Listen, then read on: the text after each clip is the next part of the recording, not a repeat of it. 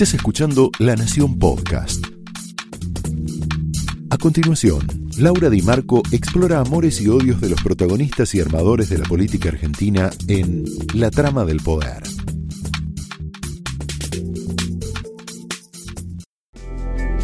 Hola, muy buenas noches, bienvenidos a la trama de esta noche. Hace horitas, no más minutos, terminó el acto del Frente de Todos y quiero compartir con vos un tape, algo que dijo Alberto Fernández que después vamos a tratar con la mesa de lujo que tenemos. Mira.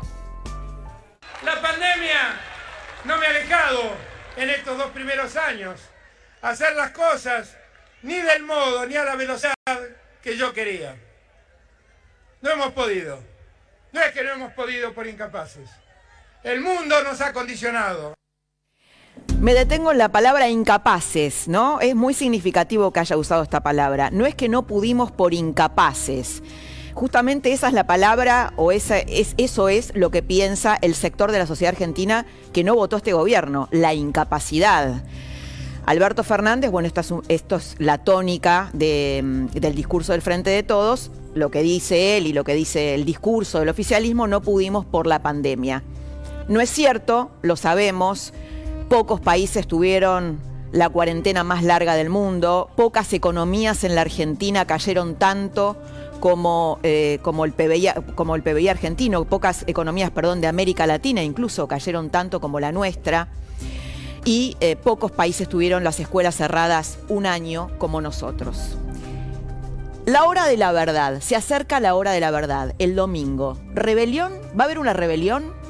¿O va a haber más sometimiento? Mira, hay un nuevo modelo aspiracional. Hay una encuesta que hizo, pareciera que hay, además cuando estamos, vamos a votar a las urnas este domingo, se vota también un cambio de época. Hay una encuesta de la encuestadora Escenarios que le preguntó a los argentinos en dónde les gustaría vivir si no tuvieran que irse del país. El 47%, casi la mitad, eligió Cava. El 33% eligió Córdoba y apenas un 19% eligió el conurbano. Fíjate, quién vota en Córdoba, un peronismo más republicano de Schiaretti, y en Cava, juntos. Esto es lo que la mayoría elige como modelo aspiracional, como clima de época. El plan platita, ¿por qué te digo que es la hora de la verdad? Bueno, se va a saber si toda la plata que el kirchnerismo puso en la calle va a tener algún efecto. ¿Tenemos precio los argentinos? ¿Tenemos precio? Lo vamos a ver el domingo, lo vamos a comprobar el domingo. Crimen y rebelión en La Matanza. La Matanza es el showroom del peronismo. Ahí se concentran los niveles de pobreza más potentes, el 40% de la gente no tiene cloacas. Hubo un crimen que fue la gota que rebalsó el vaso, un crimen que generó una catarsis social y generó una rebelión en ese showroom del peronismo que es La Matanza y en la que caben cinco provincias juntas. Ahí la tenemos a Florencia Arieto que sabe mucho de La Matanza, que la recorre mucho. Tenemos jóvenes usados como fuerza de choque y jóvenes zombies. Después vamos a ver la diferencia. Florencia Arieto dice que en las villas es una minoría la que delinque y que esos chicos delincuentes son utilizados por el kirchnerismo para controlar el resto de la villa. Te lo va a explicar ella en unos minutos. Y después están, bueno, los jóvenes zombies, ¿no? En la matanza tenés villas, eh, largos segmentos de villas en la, en la tercera sección electoral, donde lo que tenés son pibes dados vueltas por el Paco y se llama la Villa de los Zombies. Esta es la creación de Fernando Espinosa. Esta es la creación de un pero kirchnerismo que gobernó desde el 83 hasta la fecha sin parar la matanza. La matanza es toda de ellos toda del peroquismo. El fraude sofisticado. Mira este caso. Quiero que compartas, vamos a compartir con vos un, un tape que anda dando vueltas por ahí, mira. Bueno, me llegó esto a casa, eh, todo muy lindo, todo muy bien, cerradito, como lo verán. Pero cuando lo abrís, te encontrás con que tenés a Martiniano Molina, el de Quilmes, en la lista. Esta sábana está truchada porque Martiniano Molina no está compitiendo con nadie ni está postulado nada. Así que tengan cuidado cuando reciben esto, que es una estrategia más de los muchachos. De los malos. De los malos muchachos, como dice acá mi señora. Así que bueno, presten atención por las dudas. Abrazos. Hay que reconocer creatividad en la trampa, ¿no? Porque cuando vos ves eso, ¿qué pensás? Que eso es un tape de la gente de Juntos o de alguien que va a votar a Juntos para que la gente no se confunda, ¿no? Bueno, es al revés. ¿Por qué? Porque Martiñano Molina sí es candidato. Esa boleta que estaban mostrando ahí es la correcta, no es la trucha. Martiñano Molina es candidato a diputado provincial por La Matanza. ¿Cuál es el objetivo? Confundir a la gente, que vean la boleta correcta y que no la pongan en la urna. Atenti con esto. Son Martiñano Molina, fraude sofisticado o intento de fraude sofisticado. Zaffaroni y Firmenich, dos estrellas en decadencia. Bueno, Zaffaroni insiste con que em, meter perejiles en la cárcel no va a bajar el delito, ha influido, bueno, toda, gran parte de la justicia, de la, de la, justicia garantista, López Murphy, Ricardo López Murphy, que lo tenemos acá, eh, y escribió una carta sobre ese tema. Y otra estrella en decadencia, otra estrella, mejor dicho, del firmamento kirchnerista en decadencia, es Firmenich. Acá lo tenés a Firmenich, eh, como veedor de unas elecciones donde volvió a ganar el dictador Daniel Ortega, unas elecciones absolutamente viciadas con los opositores presos. Imagínate, es como si acá fuéramos a elecciones y metieran a López Murphy en la cárcel, a María Eugenia Vidal, a Santilli. Así se hicieron estas elecciones, la Argentina evitó, está evitando condenar ese régimen.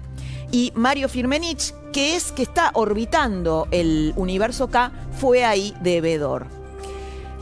La huida de Mansur, el silencio de Cristina. Hoy estuvo Cristina en el acto, no habló, Mansur no va a estar acá, se va a ir a Tucumán, se fue, algo deben saber, por eso están huyendo. Capitanich y Alberto, Capitanich se comparó con Jesús, escucha bien, se comparó con Jesús y dijo que hay que ir a buscar a los pecadores, a los pecadores que buscan otras alternativas políticas. Lo escuchamos. Cuando todos los fariseos y los escribas lo cuestionaban a Jesús porque él comía con los pecadores, él dijo muy bien que será alto el regocijo en el cielo por un pecador que se convierta y no por 99 justos que no necesitan convertirse. Nosotros tenemos que buscar a la conversión de aquellos pecadores, de aquellos que se fueron, de aquellos que creen que existen otras opciones alternativas. El sermón de la canilla viene a hacer esto, ¿no? Les pintó el delirio místico. Y Alberto también, Alberto Fernández, cuando esta semana habló de Córdoba y dijo que Córdoba era una desviada, estaba desviada, que tenía que integrarse al resto de la provincia. Córdoba, una, provincia productiva, bueno, que está, descarriada y debería integrarse. El Frente de Todos, escucha esto, perdió dos millones y medio de votos en la provincia de Buenos Aires entre las elecciones generales del 2019 y estas paso. Dos millones y medio de votos. El asco de Cerruti y las jubilaciones de privilegio de Cristina. Hoy, después le vamos a preguntar a Flor Arieto, eh, Gabriela Cerruti, la portavoz de Alberto Fernández, dijo que le había dado asco cómo los medios tratamos y la oposición el crimen de Ramos Mejías. La escuchamos que estamos trabajando y que es una preocupación central del Gobierno y que nunca va a ser suficiente hasta que no se resuelva. Tampoco queremos dejar de decir que nos produce profundo asco la utilización electoral de la tragedia de una familia y el dolor de una familia. Inflación que conocimos hoy, 3,5 para octubre, 52% interanual. Y a pesar de esto, mira lo que dice, eh, mira lo que dice Alberto Fernández, la desconexión kirchnerista, mira. Es que si vos revisás los 29 días, Bernarda, de, de gobierno que tuvimos, nosotros en tan solo en tan solo 99 días todos los indicadores mejoraron, incluyendo la recuperación salarial, que después volvió a caer como efecto de la pandemia. Yo lo que creo es que la Argentina entró en un proceso de crecimiento muy vertiginoso y muy rápido. Bueno, está todo bárbaro, estoy viendo ahí la cara de López Murphy. Em, estamos a las puertas de un cambio de época con nuevos valores, lo veremos. En Juntos por el Cambio hoy hablé con varios dirigentes de Juntos y hablan de una catástrofe electoral en las urnas de este domingo. Vamos a ver si es así, lo dicen ellos. Una catástrofe que si es así, interpela a la oposición, que corre el peligro del abrazo del oso. Si el derrumbe es muy grande, es muy difícil para la oposición decir, no, espera que yo te resuelvo los problemas en el 2023. Obviamente la oposición va, va a querer que el peronismo, el pero kirchnerismo se haga cargo por primera vez en la historia de los desastres que provoca. Pero si la catástrofe es muy grande, les va a resultar difícil.